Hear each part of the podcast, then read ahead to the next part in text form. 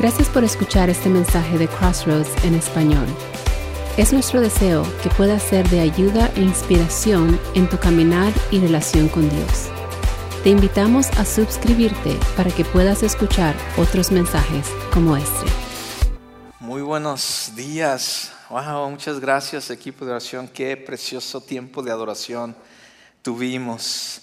Eh, me da mucho gusto ver a cada uno de ustedes, a los que nos están viendo en línea también. Muchas gracias por conectarse. Ojalá un día también podamos también tenerle aquí. Yo sé que hay algunas personas que desde Argentina nos cuentan que nos están viendo, de México. Ya nos estamos volviendo internacionales, hermanos. Es que bienvenidos a todos ustedes los que están conectados en línea. Gracias por acompañarnos y por supuesto a cada uno de los que están aquí, bienvenidos. Eh, hoy continuamos una, nuestra serie eh, Punto de Mira que hemos estado aprendiendo domingo a domingo y hoy este, estaremos continuando con nuestro próximo tema. Les extrañé la semana pasada. Eh, le doy gracias a Dios por el pastor Héctor que estuvo compartiendo la palabra con cada uno de nosotros. Estuvimos conectados en línea, estuvimos tomando mi familia y yo un tiempo para estar en familia y refrescarnos un poquito. Es que, pero ahora estamos listos nuevamente. Eh, así es que hoy nos toca hablar de un tema que es acerca de la paz. La paz, cuando usted abre la Biblia, predomina a través de las escrituras. Es un tema que está por donde quieran las escrituras. Es más, hay alrededor de 400 referencias acerca de la paz en las escrituras. Entonces comienza con teniendo paz. Cuando Dios crea al hombre y a la mujer, comienza con esa paz y esa relación y eso tan precioso que Dios había hecho. Y termina al otro lado con estando para siempre en el reino de paz y experimentando la paz de Dios. Qué bonito se oye eso, ¿no? Pero ¿Por qué no tenemos paz hoy? Porque vivimos en un mundo donde pareciera que eso de la paz suena hasta como algo de fantasía o algo así como que bueno, quizás un día lo experimentemos. Porque muchas, alrededor del mundo y muchas personas en sí no están experimentando la paz. Y la razón por que el mundo no experimenta la paz es, hay dos razones, la oposición de Satanás, pero también la, desobediencia de la humanidad. Vivimos en un mundo que se caracteriza, por guerras, por conflictos, por rivalidad el uno contra el otro.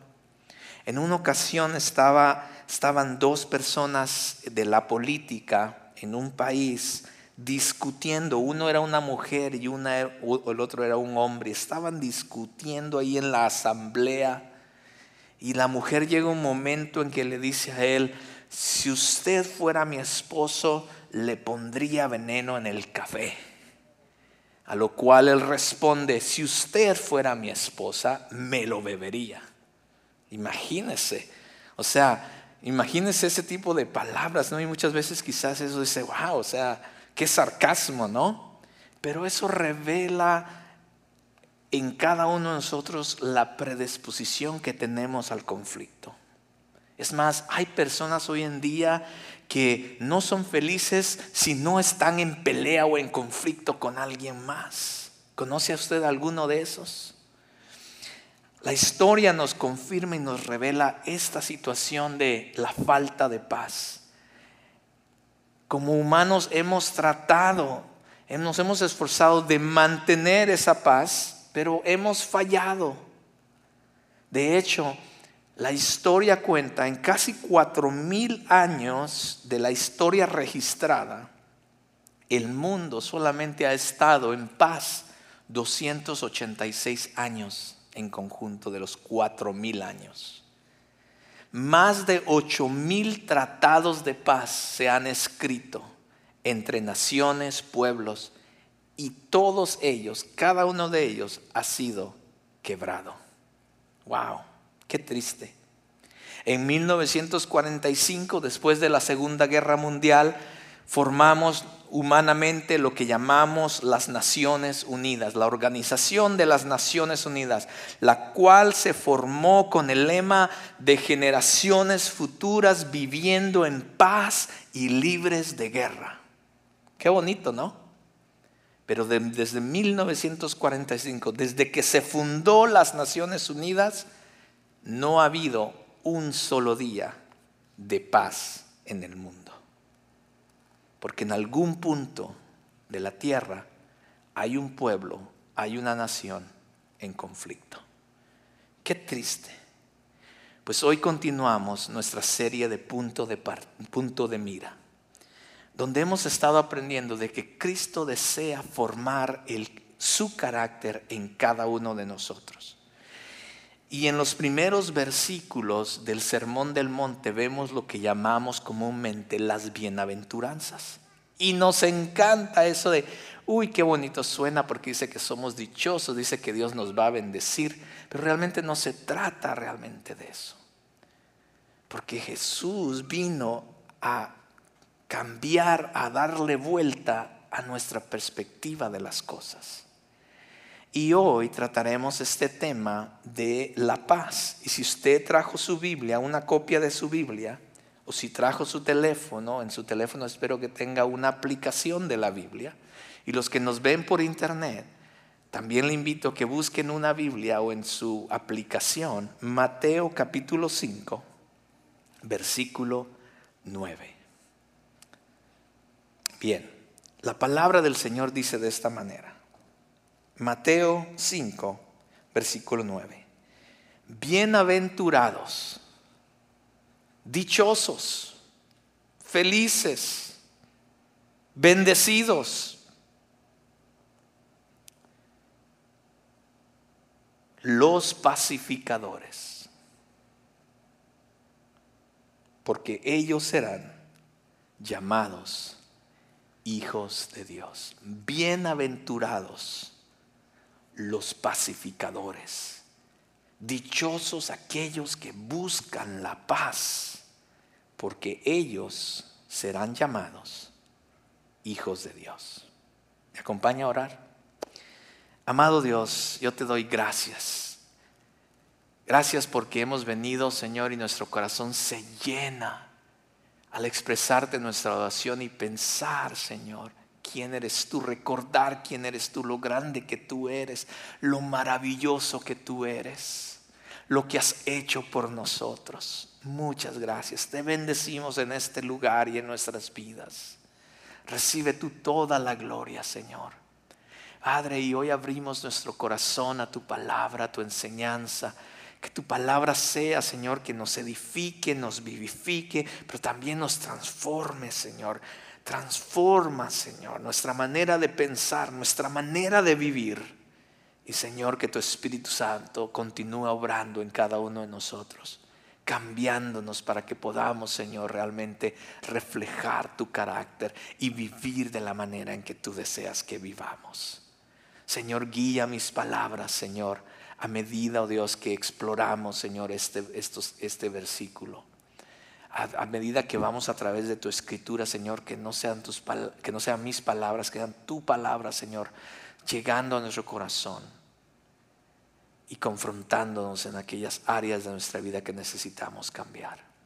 En Cristo Jesús yo oro y te doy gracias. Amén y amén. El punto con el que quiero comenzar el día de hoy es que un pacificador debe estar dispuesto a permanecer firme para promover la paz. Un pacificador debe estar dispuesto a permanecer firme para promover la paz. Porque la paz es muy difícil de alcanzar, mis amados. En un momento puedes, de repente dices, ay, qué, bonito se siente la paz en la casa o en mi trabajo o entre las relaciones que tenemos, pero al siguiente momento esa paz puede desaparecer. En una ocasión, un grupo de personas salió de un lado de los Estados Unidos con el deseo, querían hacer una caminata en favor de la paz. Dice que este grupo se reunieron muchos porque la, la, idea sonaba muy bien y querían ir a atravesar todo el país en una caminata en favor de la paz. Al tercer día cuentan de que después de ir tres días juntos en esa caminata, no pudieron terminar la caminata porque empezaron los conflictos entre el grupo que quería caminar en nombre de la paz. Porque la paz no es tan fácil de conseguir. Qué desafortunado que podamos escuchar cosas así. Pero sabe que aún muchas veces dentro de nuestras iglesias, también muchas veces existe este tipo de cosas. Ese famoso verso de la Biblia que muchas veces se usa, quizás usted lo ha escuchado y lo conoce, desde donde hay dos o tres en su nombre, ¿qué dice? Ahí está en medio de nosotros, ¿cierto? Pero qué lamentable cuando en muchos lugares, muchas iglesias hemos convertido ese versículo donde hay dos o tres, eventualmente habrá conflicto. Porque nuestro corazón humanamente somos así. Pero esto no es nada nuevo. Cuando usted va a Génesis en capítulo 3, podemos ver que ahí comenzó todo había una armonía y una paz viviendo hasta el capítulo 3 de Génesis. Apenas habían pasado dos capítulos cuando Satanás vino, engañó y el hombre cayó en pecado. Y entonces se rompió la paz y el, hombre se convirtió en el enemigo de Dios. Hubo enemistad entre Dios. Esta relación se rompió y ya no hubo paz. Y cuando usted sigue leyendo, usted ve que esos, personajes, Adán y Eva, tuvieron dos hijos. Y dice que los hijos entraron en conflicto al punto de que uno mató al otro. La paz hacia los demás había sido interrumpida también. Cuando la paz que tenemos con Dios no existe, jamás existirá la paz con los demás. ¿Está conmigo? Ese es un punto muy importante. Entonces, eventualmente, cuando nuestra paz con Dios no está bien, eventualmente la paz con los demás tampoco estará bien. Cuando Jesús dice, bienaventurados los pacificadores, piensen un momento, cuando en el tiempo de Jesús el pueblo de Israel estaba bajo el dominio, bajo la opresión del imperio romano. El pueblo, los judíos, estaban esperando al Mesías que los iba a liberar estaban esperando al Mesías que les iba a traer nuevamente la paz y la prosperidad a la nación de Israel. Y ahí estaban esperando. Y cuando Jesús se aparece y cuando Jesús empieza a caminar entre ellos y hacer lo que hacía y decir lo que decía, muchas personas le empezaron a seguir pensando que Él era el Mesías que los iba a liberar. Finalmente viene la paz para Israel. Finalmente seremos liberados de, de la esclavitud y de la opresión del imperio romano. Este es nuestro Mesías Estamos esperando el momento en que simplemente Él nos diga que nos levantemos en armas para destruir este imperio romano. Y de repente Jesús dice, bienaventurados los pacificadores. ¿Se imagina la, mente de muchos de estos judíos en ese momento? Conmocionó totalmente a la audiencia porque dice, pues, ¿cómo vamos a lograr la paz? sobre este imperio romano cuando éste nos está pidiendo que seamos pacificadores. Jesús dice, yo quiero que ustedes sean agentes de paz para que entonces puedan ser llamados hijos de Dios. Esto también es para cada uno de nosotros para el que nos está viendo también. Porque eso significa que cada uno de aquellos que nos llamamos discípulos de Jesús, seguidores de Jesús, debemos, tenemos que, de acuerdo a esta bienaventuranza, somos responsables de ser un pacificador en nuestro hogar, en nuestro trabajo, en nuestra iglesia, en nuestra comunidad, en nuestra nación y por, por supuesto, a última instancia en todo el mundo. Pero antes de continuar, hablemos de lo que es paz y lo que no es paz. Paz no es la ausencia de conflicto. Paz no es la ausencia de conflicto. Así es que cuando usted piense, bueno, no tengo conflicto, estoy en paz, bueno, no es, esa, no es la paz bíblica de, lo que, de la que Jesús nos, nos quiere enseñar el día de hoy. No es la ausencia de conflicto, no es la ausencia de la hostilidad o el escape de la realidad tampoco. Es mucho más profundo que eso lo que queremos ver hoy, el día de hoy. Entonces no es la ausencia, ni tampoco es cuando usted dice, no, necesito unas vacaciones, vámonos allá, yo no sé, a las Bahamas, a las Bahamas a, estar en paz por un momento. Esa no es la paz de la que queremos hablar el día de hoy. Porque la palabra original, cuando leemos las escrituras, tiene que ver con integridad, armonía y tranquilidad, destinado a resonar, a afectar todas las áreas y relaciones de cada uno de nosotros. Cuando se usaba entre los judíos esa famosa palabra shalom en hebreo, ese era e, ese salud era como un deseo de libertad externa de perturbaciones, claro que sí, pero también una sensación interna de un bienestar y de una integridad, de una armonía. Entonces, necesitamos entender que Jesús no se está refiriendo, no nos está llamando a ser simplemente pacifistas, sino pacificadores. La diferencia es que el pacificador busca activamente la paz. No se sienta a esperar a ver, ojalá que ya se termine este conflicto, ojalá que ya... No, sino Jesús nos está llamando a que activamente busquemos la paz. Que encontremos una satisfacción en nosotros al eliminar la hostilidad y buscar la resolución con aquellos que no estamos teniendo paz. Ahora, no todos son pacificadores. Hay personas que tienen más satisfacción en quebrar la paz, en disrumpir la paz. Hablemos de ellas por un momento. Porque esas personas muchas veces no solamente, recuerde, todo comienza con la paz con Dios, pero muchas de esas personas se infiltran en los hogares y también se infiltran en las iglesias. Y hay personas que, que siempre están ahí rompiendo la paz los unos con los otros. Y Pablo nos dice a nosotros que tengamos cuidado con ese tipo de personas. Dice él en Romanos 16, os ruego hermanos que vigiléis a los que causan disensiones y tropiezos. Vigiléis a los que causan disensiones y tropiezos. Porque siempre están como que son, como, son como los que están siempre en contra de todo, ¿no? Uno dice, oye, pues este, ¿qué te parece si? No, pero ¿por qué? No, mira, y empiezan a, Dice Pablo, los tales son esclavos no de Cristo, nuestro Señor, sino de sus propios apetitos o sus propios deseos. dice que por medio de palabras suaves y lisonjeras engañan. Wow.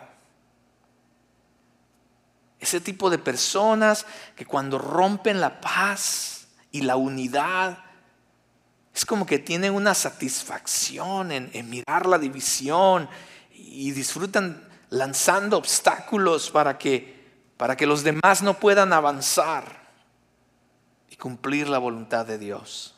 Pablo dice, tengan cuidado con este tipo de personas. Y esto lo hacen porque están más preocupados, como dice Pablo, en satisfacer sus propios deseos. Qué raro eso. ¿Y cómo lo hacen? Lo hacen con palabras suaves. Hay que vigilar, dice Pablo. Lo hacen con palabras, lo hacen muy sutilmente. Crean división en el hogar, crean división en la iglesia, crean división en el trabajo, crean división donde quiera que están. lo hacen a través de sus palabras. ¿Cómo estamos usando nuestras palabras? Hagamos un chequeo. ¿Las estamos utilizando para traer unidad en nuestro hogar, en el trabajo, en la iglesia, donde quiera que nos encontremos? ¿Las estamos utilizando para animar a los demás o lo estamos utilizando para dividir, desanimar? Nuevamente Pablo nos recuerda en Efesios 4, no salga de vuestra boca ninguna palabra mala, sino solo la que sea buena para edificación, según la necesidad del momento. Esa es la manera en que debemos comportarnos, para que imparta gracia a los que la escuchan. Y lo dice, sea quitada de vosotros toda amargura, enojo, ira, gritos, maledicencia, así como toda malicia. Porque de ahí, esas cosas que están en nuestro corazón es lo que produce las palabras que usamos para traer división, para traer contienda los unos con los otros. Hay este tipo de personas. Pablo dice, tengamos cuidado con ellas. También hay personas que simplemente son personas que dicen, no, yo no, yo, no quiero estar en conflicto con nadie, es que mejor prefiero hacerme a un lado. Hay personas así. Y usted diría, bueno, eso no tiene nada de malo, ahorita vamos a ver. Hay personas que dicen, no, no, eh, ¿para qué estar en conflicto con, con, ese familiar o con esa persona? Mejor ya no le hablo, corto toda amistad y mejor me hablo para estar en paz, dicen algunos, ¿sí? O dicen, no, mejor prefiero irme de la iglesia para estar en paz. O prefiero, prefiero mejor ya este, eh, divorciarme de esta mujer para estar, o de este hombre para estar en paz. Hay personas así. Pero este tipo de personas están buscando una paz que es falsa. Una paz que es falsa. Porque son personas predispuestas a buscar o tener esa paz a toda costa en un esfuerzo para evitar los conflictos. Usted dice nuevamente, bueno, eso no suena tan mal. Pero aquí está donde está el problema. Prefieren la paz, ese tipo de paz, sobre la verdad. ¿Está conmigo? El buscar ese tipo de paz no quiere decir que están actuando en lo que es verdad y la voluntad de Dios. Prefieren ese tipo de paz sobre las relaciones saludables Prefieren ese tipo de paz sobre, lo que es correcto. Ese tipo de persona ven la paz como la ausencia de cualquier tipo de discusión o discordia. Harán todo lo posible para evitar conflictos, confrontaciones, disturbios y se conformarán con una paz falsificada basada en evitar la realidad este tipo de personas saben que cuando hay un problema, que, hay un problema, este tipo personas sabe que hay un problema, pero no dirán o harán nada porque no quieren perturbar la paz. ¿Está conmigo? Está este tipo de personas también. Pero nuevamente la palabra de Dios nos enseña que dejemos a un lado toda falsedad y más bien hablemos la verdad los unos con los otros. Jesús nos enseña cómo ir con nuestro hermano y arreglar las cosas. Entonces no podríamos tener paz con Dios si Jesús no hubiera confrontado el pecado en la cruz. Fue una confrontación muy costosa, ¿cierto? Pero Jesús proveyó la verdadera paz a través de venir a interrumpir esa paz, esa falsa paz que la humanidad tenía. Y el tercer tipo de personas son los hacedores de paz. Ese es el tipo de personas que Jesús nos está llamando a ser. Cuando Jesús dice que seamos pacificadores, es que Él desea que seamos hacedores de paz. Es mucho más fácil romper la paz o, quizás es más fácil también simplemente uh, eh, tener una paz falsa, pero cuando Jesús habla de pacificadores en Mateo 5.9, habla de alguien que hace la paz, alguien que crea la paz. Son aquellos que están constantemente buscando, construyendo activamente, porque, eh, porque la paz no sucede por casualidad, sino es un trabajo arduo, es trabajo, es difícil, a veces es sacrificial buscar la paz, el tener paz, el estar en paz con todos. Entonces debemos crear y buscar esa paz de la que Jesús habla. Son aquellos discípulos que se esfuerzan por evitar contenciones y conflictos, claro que sí, pero también son hacedores activos de paz que aprovechan su influencia para reconciliar, escuche bien, a las partes opuestas, cambiando las actitudes hostiles a actitudes centradas en Cristo, que buscan el interés de todos. Son armonizadores, son reconciliadores, son constructores de puentes, son aquellos que se ponen a la brecha sin importar el costo para marcar el comienzo de la paz. Cuenta la historia que en el, en el siglo IV hubo un monje, existió un monje de nombre Telemaco, y este monje dice que salió de su país porque sintió de parte de Dios ir a la ciudad de Roma. Nunca había estado en Roma. Y que cuando llegó a Roma conoció el Coliseo romano. Pero pronto se dio cuenta que en este Coliseo habían luchas violentas de entre gladiadores y gladiadores matando a otras personas, incluyendo a cristianos. Y cuando él se dio cuenta de eso, él no pudo más. Y cuenta la historia que él fue y se metió a la arena donde estaban los gladiadores peleando.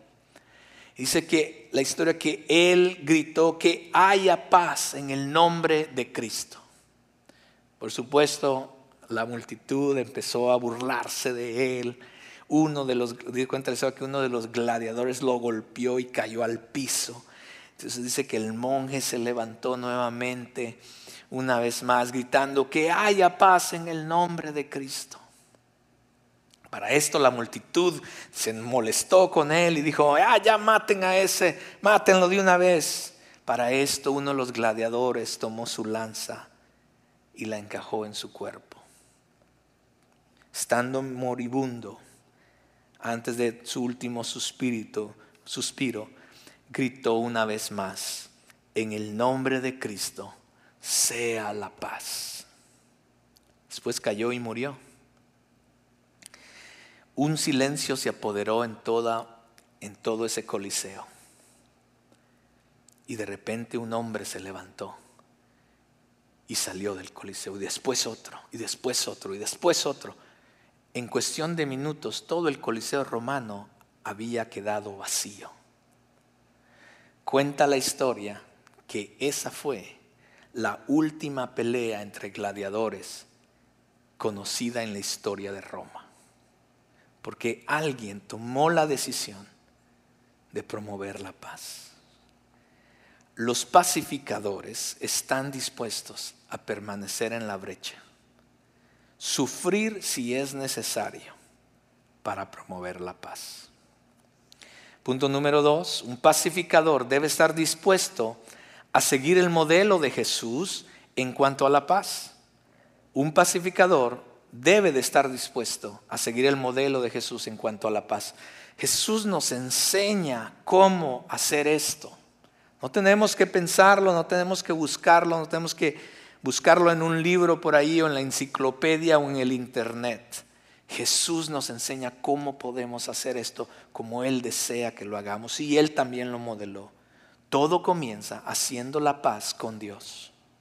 Todo comienza haciendo la paz con Dios. El gran enemigo de la humanidad es el pecado. El pecado nos ha separado y ha roto la paz que, que teníamos con Dios, nuestra comunión con Dios. Entonces esa fractura de esa comunión de esa amistad con Dios nos ha llevado a conflictos entre nosotros, entre pueblos, entre naciones. El doctor Harold Robinson, un predicador y profesor, Él dijo lo siguiente, no habrá paz entre las naciones hasta que la paz reine en cada país. Y ningún país tendrá paz hasta que la paz reine en cada pueblo. Ningún pueblo tendrá paz hasta que cada habitante busque la paz. Y ninguna persona tendrá paz hasta que se rinda al príncipe de paz. Todo comienza con buscar la paz con Dios. Cristo es nuestra paz, nos enseña la escritura. Él mismo se hizo, se convirtió en esa paz que nosotros necesitamos. Él mismo se convirtió en la justicia de parte de Dios para que nosotros pudiéramos nuevamente estar en paz con Dios. Cristo mismo se puso a la brecha por nosotros y Él se convirtió en nuestra paz para con nosotros y Dios. Efesios nos dice esto, Efesios 2 nos dice, pero ahora Cristo Jesús, vosotros que en otro tiempo estabais lejos, habéis sido acercados por la sangre de Cristo, porque Él mismo es nuestra paz, quien de ambos pueblos hizo uno derribando la pared media de separación, aboliendo en su carne la enemistad, la ley de los mandamientos expresados en ordenanzas, para crear en sí mismo de los dos un nuevo hombre, estableciendo así la paz. Cristo mismo se convirtió en la paz. No solamente Él se convirtió en la paz, Cristo compró nuestra paz. La palabra nos enseña que por medio de Él, que, y por medio de Él reconciliar todas las cosas consigo, habiendo hecho la paz por medio de la sangre en, en la cruz. Por medio de Él, repito, ya sean los que están en la tierra o los que están en el cielo. Cristo vino a pagar el precio para que tú y yo tuviéramos paz con Dios nuevamente. Romanos 5.1 nos recuerda esto. Por tanto, habiendo justificados, habiendo sido justificados por la fe que dice, tenemos paz para con Dios. No había otra manera, no había, no había nada que tú y yo podríamos hacer. Cristo mismo se convirtió en esa paz. Cristo mismo compró esa paz para que tú y yo pudiéramos nuevamente hacer las paces con Dios. Comienza con hacer la paz con Dios. ¿Cómo hacemos esto? Quizás habrá una persona que nos esté viendo, quizás no sé si hay alguna persona aquí que dice, bueno, yo no estoy seguro si yo tengo paz con Dios. ¿Cómo puedo hacer eso?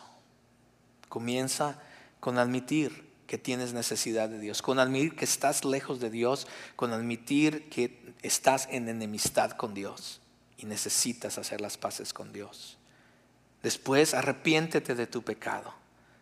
Arrepiéntete, arrepentirse quiere decir dejar atrás, dar la vuelta en 180 grados y dejar atrás aquello que ofende a Dios.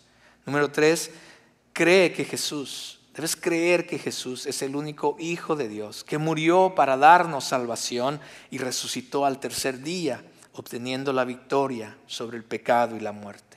Y cuatro, permite que Jesús venga a ser el Señor y Salvador de tu vida. Lo segundo es que debemos hacer la paz con nosotros mismos también. Una vez que tengamos esa paz con Dios, que es a través de Cristo, tenemos que hacer la paz con nosotros mismos.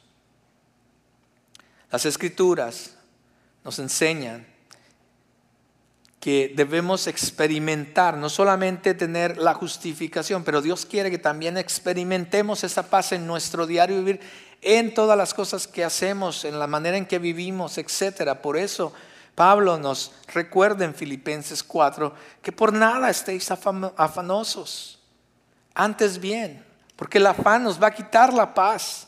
Y podemos ser cristianos que quizás tenemos bien las paces con Dios, pero vivimos una vida que estamos en ansiedad todo el tiempo, preocupados todo el tiempo. No estamos experimentando la paz que también Dios nos quiere dar. Y Pablo nos recuerda, por nada estéis afanosos, antes bien en todo, mediante oración y súplica con acción de gracias, sean dadas a conocer vuestras peticiones delante de Dios y la paz de Dios que sobrepasa todo entendimiento, guardará nuestros corazones y nuestras mentes en Cristo Jesús. En Colosenses Pablo habla de que ya no somos los mismos, que ya las cosas viejas han pasado y nos debemos deshacer de esas cosas. Dice, ahora ustedes son nuevas personas, nuevas criaturas. Ustedes, él dice, ahora tenemos una nueva vida en Cristo. Y en cuanto a esto, él dice que la paz de Cristo, ahora que son nuevas personas, ahora que están viviendo una nueva vida en Cristo, la paz de Cristo debe de reinar en vuestros corazones, dice Pablo en Colosenses 3. Ese es el tipo de paz que nos va a sostener en las tormentas de la vida. Nuestro, estilo de, nuestro sentido de autoestima y bienestar proviene de comprender que podemos tener esa paz, experimentar esa paz en Cristo y que eso nos sostiene. Una vez que podemos tener esa paz con Dios a través de Cristo y podemos experimentar y vivir en paz nosotros, lo siguiente es que también somos llamados, Jesús nos enseña a vivir en paz con los demás. En cuanto a los deberes como cristianos, aquellos que hemos hecho la paz con Dios y hemos experimentado la paz de Dios en nosotros, debemos mostrarla también en nuestras relaciones con los demás. Nuevamente, Pablo en Romanos nos exhorta y nos recuerda, si es posible, en cuanto de vosotros dependa, estar en paz con todos los hombres. Estar en paz con todos los hombres. Procuren, dice Romanos 14, procuremos lo que contribuye a la paz y a la edificación mutua. Hay algo radicalmente incorrecto en ese tipo de personas de las que hablábamos hace un momento, que lo único que busca es romper la paz. Hay algo incorrecto en, eso, en ese tipo de personas que siempre está dividiendo, buscando la discordia, inclusive personas que inclusive disfrutan ese tipo de cosa, destruir la paz de los demás. ¿Cómo puede ser posible eso? Pues Santiago nos habla un poquito por qué existe ese tipo de personas. Él dice en Santiago 4, ¿de dónde vienen las guerras y los conflictos entre vosotros? ¿No vienen de vuestras propias pasiones? Que combaten en vuestros miembros.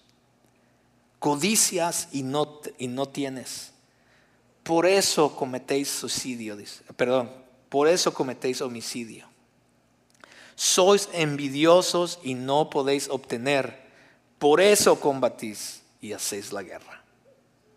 Esa palabra pasiones en ese versículo 1 de Santiago 4 viene de la palabra egoísmo. Esa es la doctrina de la autosatisfacción y la búsqueda personal. En otras palabras, se trata de mí y solamente es por mí y para mí. No hay nada más importante que yo. Es ese tipo de cosas o ese tipo de personas. Santiago dice que la causa de todos los conflictos humanos, la causa por qué hay peleas en los matrimonios, en las familias, en el trabajo, en la iglesia, la causa de todos estos conflictos en la humanidad es la determinación profunda, arraigada en el hombre de salirse con la suya. Porque al final se trata de mí. Ahí está el orgullo, la codicia, la ira, el placer, el poder, los deseos del alma. Y todo eso conduce a los conflictos con los demás. ¿Por qué peleas con tu esposo o con tu esposa? Porque se trata de ti. ¿Por qué peleas con tus hijos? Porque se trata de ti. ¿Por qué peleas con los vecinos? Porque se trata de ti. ¿Por qué le peleas con los hermanos de la iglesia? Porque se trata de ti.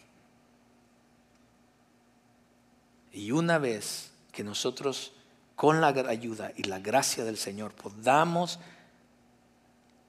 vencer esa batalla interna en nosotros, hacernos a un lado para que realmente Cristo more en nosotros, viva en nosotros y su carácter sea reflejado en nosotros, es entonces cuando podremos vivir en paz y en paz con los demás, comenzando en tu casa, tu familia, en la iglesia y en cualquier lugar que estés. Pero mientras tú no ganes esa batalla interna de la que habla Santiago, siempre vivirás en algún tipo de conflicto con alguien. Y al final Jesús también nos llama, número uno, a hacer la paz con Dios, número dos, a tener paz, experimentar la paz en nosotros mismos, número tres, a estar en paz con los demás. Y número cuatro, Jesús también nos enseña a proclamar la paz al mundo. Ese es un pacificador, proclamar la paz al mundo. Porque el trabajo del pacificador es también el evangelismo. ¿Cuántos de nosotros, los que estamos aquí, no diríamos, si les preguntara a todos ustedes y quizás a los que nos están viendo en línea, si yo les preguntara, ¿Cuántos de si usted está experimentando la paz de Dios, yo le preguntaría, ¿cuántos de ustedes no les gustaría que otra persona, un familiar, un amigo, alguien del trabajo, experimentara esa misma paz que usted está experimentando? Todos diríamos que sí, ¿cierto? A menos que pues seamos envidiosos y no querramos que nadie tenga esta paz. Pero yo sé que eso no existe aquí, ¿cierto? Todos dirían que sí. Todos dirían, a mí me gustaría que, que, sí, que mi vecino o algún familiar que no conoce a Cristo, que conociera a Cristo para que experimente la vida que ahora yo estoy viviendo, porque no hay una vida mejor que la vida en Cristo. Y oramos muchas veces por las personas, decimos, ay Señor, alcanza a esa persona, ten misericordia, Señor, alcánzale, sálvale. Y queremos que esas personas sean salvas. Pero aquí está la pregunta, ¿cómo van a invocar? a aquel en el cual no han creído? ¿Y cómo van a creer en aquel en quien, de quien no han oído? ¿Y cómo van a oír si nadie les predica? Y después Pablo hace mención de un verso poderoso en el Antiguo Testamento y dice, cuán hermosos son los pies de aquellos que anuncian, de aquellos que llevan el mensaje de la paz, aquellos que llevan y anuncian las buenas nuevas. Wow, ser un pacificador también requiere que seas un evangelista. El trabajo del pacificador también es la reconciliación. Todos los que estamos aquí y muchos de los que nos están viendo en internet, estamos y tenemos una relación con Dios porque Cristo vino a reconciliarnos con Él nuevamente, lo que hablábamos hace rato, Cristo vino a hacer nuestra paz, Él fue quien nos justificó y ahora estamos en paz con Dios. Todos hemos experimentado eso, pero ahí no se queda el asunto.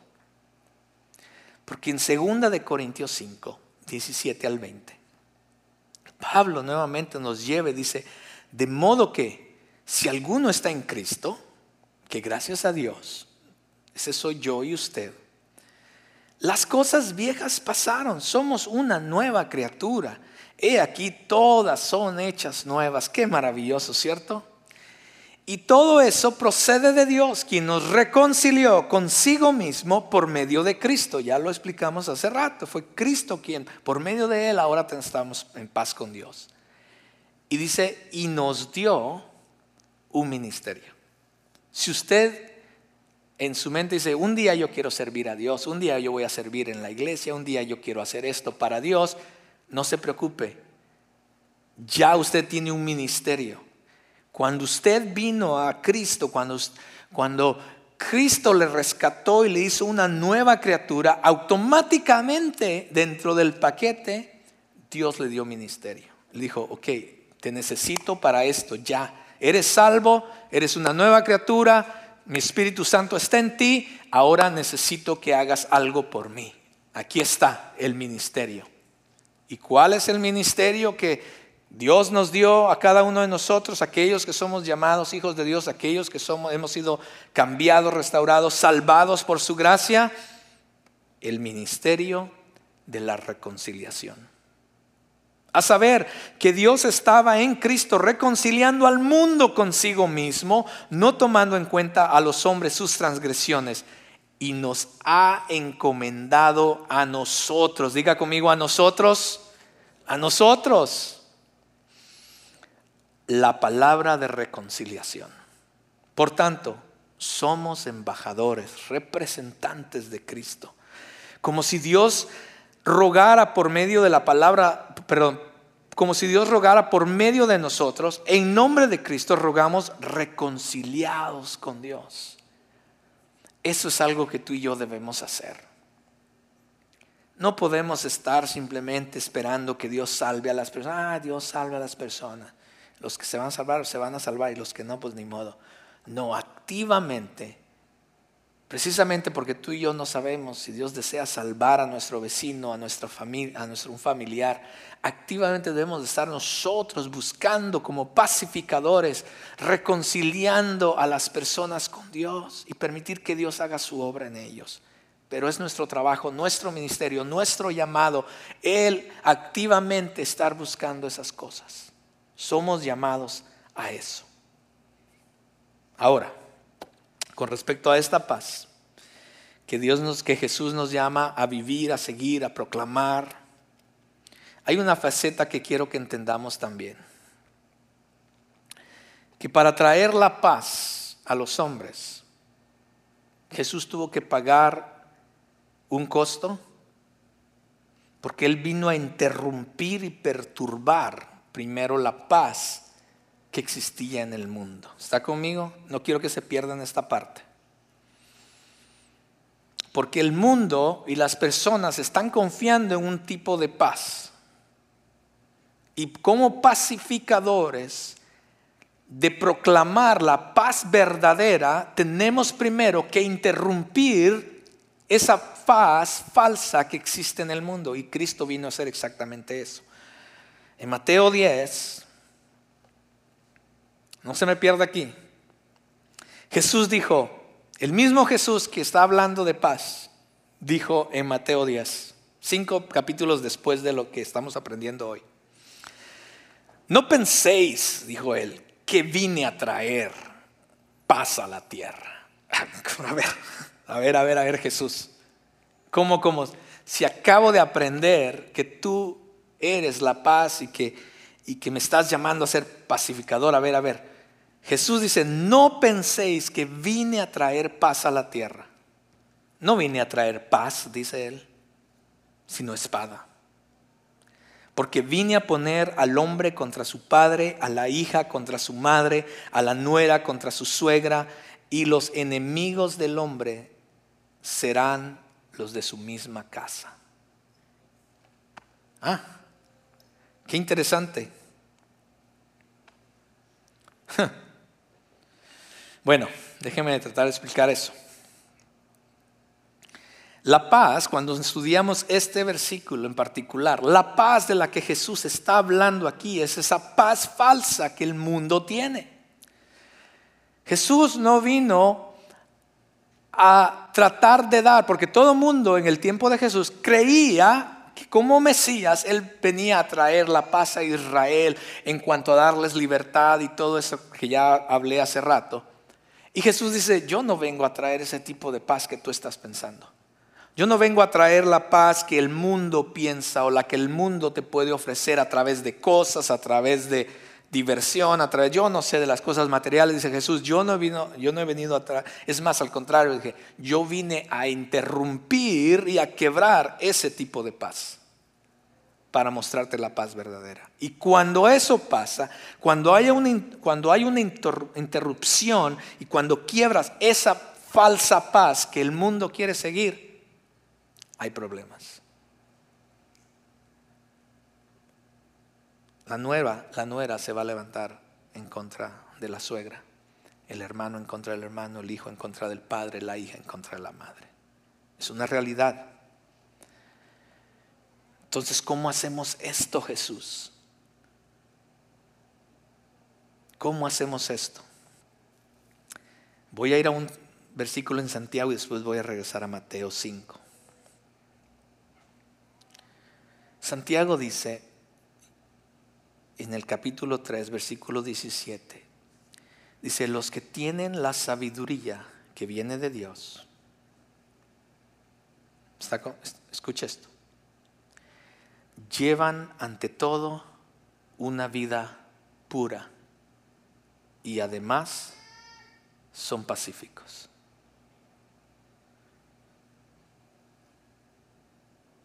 Para nosotros poder realmente llevar la paz, ser pacificadores efectivos, llevando la verdadera paz que Dios quiere para los demás y para el mundo, al ser evangelistas, al reconciliar al mundo con Dios.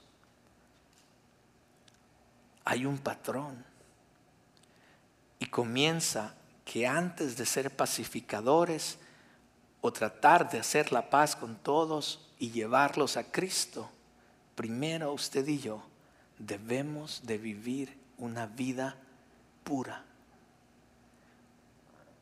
¿Se acuerda las bienaventuranzas? Hace unas semanas yo le decía que las bienaventuranzas eh, cuando es, es Cristo Jesús está moldeando, está edificando nuestro carácter. ¿Se acuerdan cuando yo les cuando todo comienza con tener con ser pobres de espíritu, tener la necesidad de Dios? Cuando eso pasa, nos lleva, la consecuencia es que nos lleva a ver nuestro pecado y el efecto del pecado y eso nos hace quebrarnos por dentro. Debe de hacernos quebrar por dentro y llorar. ¿Se acuerdan de que yo les explicaba eso, cómo una cosa nos lleva a otra? La semana pasada el pastor Héctor nos enseñó que parte del carácter que Jesús quiere eh, crear en nosotros es tener un corazón puro. Un corazón puro cuando tenemos un corazón puro, cuando vivamos una vida pura, la consecuencia de eso es, vamos a poder realmente ser pacificadores efectivos. Porque en la motivación, las razones por las cuales nosotros queremos ser pacificadores vienen de un corazón puro. Y no estamos buscando una paz falsa con los demás. Y no estamos simplemente tratando de que vean qué buen cristiano soy. No. Cuando realmente tenemos un corazón puro, la consecuencia de eso es que seremos pacificadores efectivos con los demás, con nosotros mismos, con Dios. ¿Lo ve? Por eso es importante que lo que aprendimos la semana pasada lo estemos poniendo en práctica para que este sea el resultado en nuestras vidas. ¿Está conmigo? Tenemos que comenzar, es más, tenemos que comenzar con lo primero que, aprendimos hace semanas atrás, para que una cosa empiece a ser la consecuencia de la otra. Y ahora estamos aquí en ser pacificadores. Este es el orden de las bienaventuranzas. Primero debemos ser, tenemos que tener un corazón puro antes de ser pacificadores efectivos.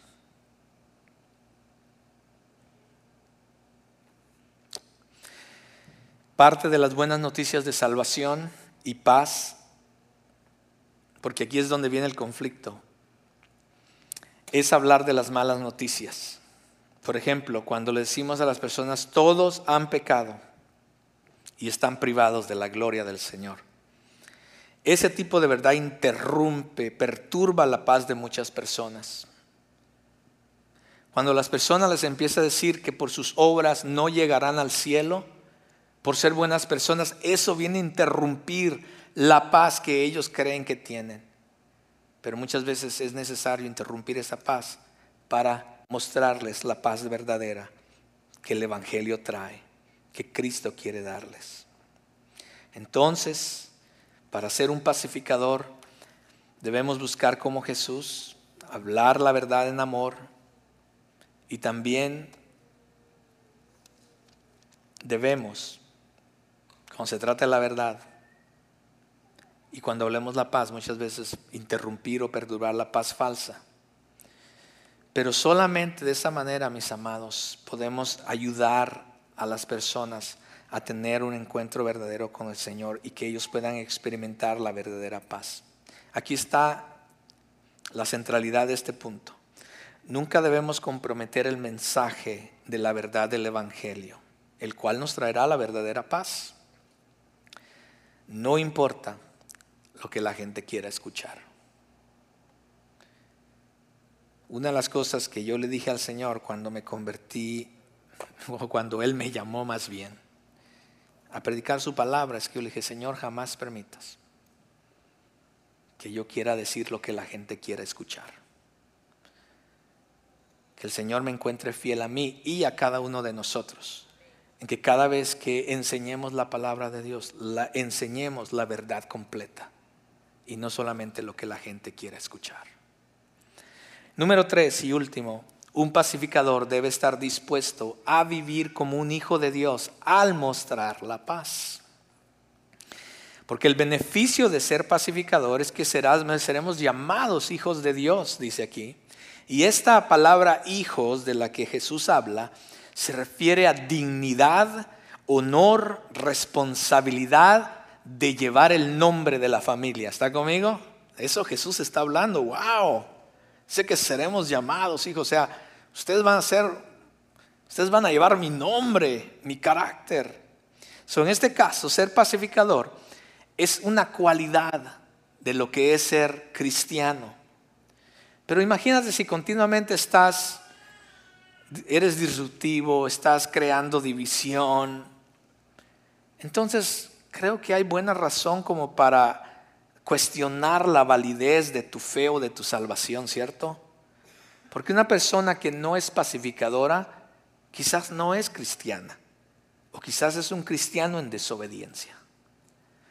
Porque Dios no solo determina cómo una persona va a ser salva, que es a través de la fe en Cristo, sino que también determina las cualidades que determinan la autenticidad de nuestra fe. En otras palabras, Dios determina cómo vamos a ser salvos, por fe en Cristo Jesús, porque no hay nada que tú y yo podamos hacer. Pero también determina si en verdad cómo un cristiano realmente se ve para mirar si en verdad eres un cristiano verdadero o no. Entonces pongamos atención a eso. Jesús dice que ser un pacificador es una cualidad distintiva de aquellos que nos llamamos seguidores de Jesús, cristianos o discípulos de Él. Dice que seremos llamados. Esa palabra llamado significa dar un nombre a o llevar el título de. ¿Está conmigo? Cuando Jesús dice serán llamados hijos de Dios, eso es dar el nombre de o llevar el título de. Déjenme ilustrarlo de esta manera. Cuenta la historia que cuando Alejandro Magno estaba gobernando el mundo, cuando conquistó el mundo de esa era, él tenía una política de permitir que las personas que habían cometido un delito pudieran venir y apelar delante de él. Eso sí, una vez que él eh, daba juicio, ese juicio era final. Nadie podía cambiarlo, ni él mismo. Entonces, de alguna manera era justo, pero también Alejandro Magno se conocía como una persona despiadada. Entonces muchas personas tenían miedo de venir delante de Alejandro Magno para traer su caso y apelar su caso, porque sabían que una vez que él decía algo, ese era final, podían morir, se podían ser ejecutados en ese momento. Sin embargo, Cuenta la historia que un soldado vino ante él, el joven venía vestido del uniforme de, eh, del ejército de Alejandro, al descubrir que el soldado había sido acusado de cobardía y deserción en la batalla. Alejandro le preguntó su nombre, a lo cual, para la sorpresa de Alejandro, el joven se llamaba Alejandro. Cuando Alejandro Magno escuchó eso, se molestó mucho y le dijo, ¿qué? ¿Estás diciendo que te llamas Alejandro? Inmediatamente le dijo, te declaro culpable de tus crímenes y debes pagar la pena. Entonces por un momento él pensó cuál iba a ser la pena mientras el joven esperaba. Entonces miró al joven y le dijo, te sentencio a cambiar tu nombre. Porque ningún hombre puede llevar el nombre de Alejandro, que es mi nombre, dijo él, y ser un cobarde y desertor. Al declarar, bienaventurados los pacificadores, porque ellos ya serán llamados hijos de Dios, Jesús está expresando que aquellos que llevan su nombre también deben de llevar su carácter. Es el carácter de Jesús ser un pacificador y el anunciar la paz. Y cuando tú, lleva, cuando tú y yo anunciamos y vivimos de esa manera, estamos llevando y proclamando el nombre de Cristo. Por eso somos llamados hijos de Dios. Debemos darnos cuenta que nuestra sociedad, nuestra cultura, nuestro mundo está en conflicto y en guerra con Dios. Las personas no conocen a Cristo y por eso carecen de la paz verdadera. Y si vamos a vivir la vida como seguidores de Cristo, debemos aceptar su llamado, mis amados, a ser representantes, embajadores, sus pacificadores guiando a las personas a experimentar, número uno, a hacer las paces con Dios y experimentar la verdadera paz que es a través de una relación personal con Dios, a través de Cristo Jesús. Por eso debemos, y este es con esto termino, buscar la paz, número uno, buscar la paz en nuestro caminar con Dios y confiar en Dios. Nuestro mundo necesita ver eso primeramente en nosotros, mis amados. Dos, mantener la paz con los demás, comenzando en tu casa, con tu familia, aquí en la iglesia, con tu familia de la fe. Jesús dijo que el amor mutuo debe ser un sello distintivo de sus seguidores. Y esto va a ser un testimonio para otros y serán atraídos a ese amor. Y por último, tres, debemos compartir la paz con quienes nos rodean y que necesitan escuchar las buenas nuevas de paz. Y al hacer esto, estamos mostrando, estamos viviendo de la manera que Jesús nos está llamando a ser en Mateo 5.9. Porque bienaventurados los pacificadores, porque ellos serán llamados hijos de Dios. Oremos. Amado Señor, Gracias por tu palabra. Gracias por tu llamado. Perdónanos, Señor, porque quizás muchas veces nos hemos quedado cortos a ese llamado que tú nos haces. Ayúdanos a crear, crea en nosotros un corazón limpio, un corazón puro. Y que de ese corazón puro, Señor, nazca el carácter para ser pacificadores.